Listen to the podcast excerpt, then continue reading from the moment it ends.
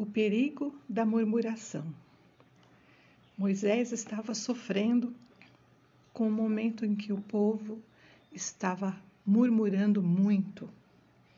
E eles murmuravam porque estavam reclamando do maná que caía do céu e eles queriam carne no deserto. Então Moisés falou com o Senhor e o Senhor disse que ia preparar a carne para eles.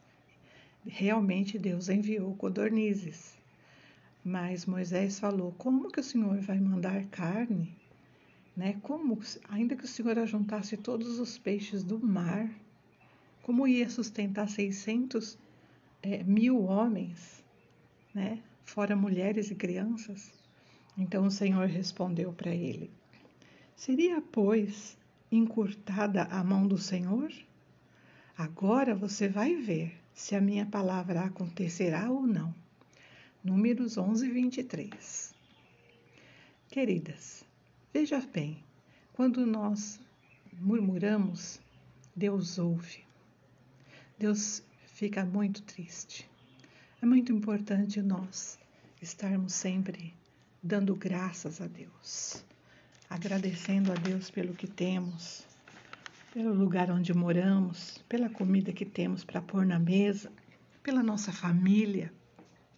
Agradecer a Deus pelo temperamento dos nossos filhos, do nosso marido, né? Que Deus abençoe você e que a tua casa seja livre de toda e qualquer murmuração. Desejo a você uma semana abençoada que você permaneça, permaneça sempre fiel ao chamado e ao propósito de Deus na sua vida. Que Deus te abençoe e que você possa sempre fazer a escolha certa para a sua vida, para a sua casa e para o seu futuro.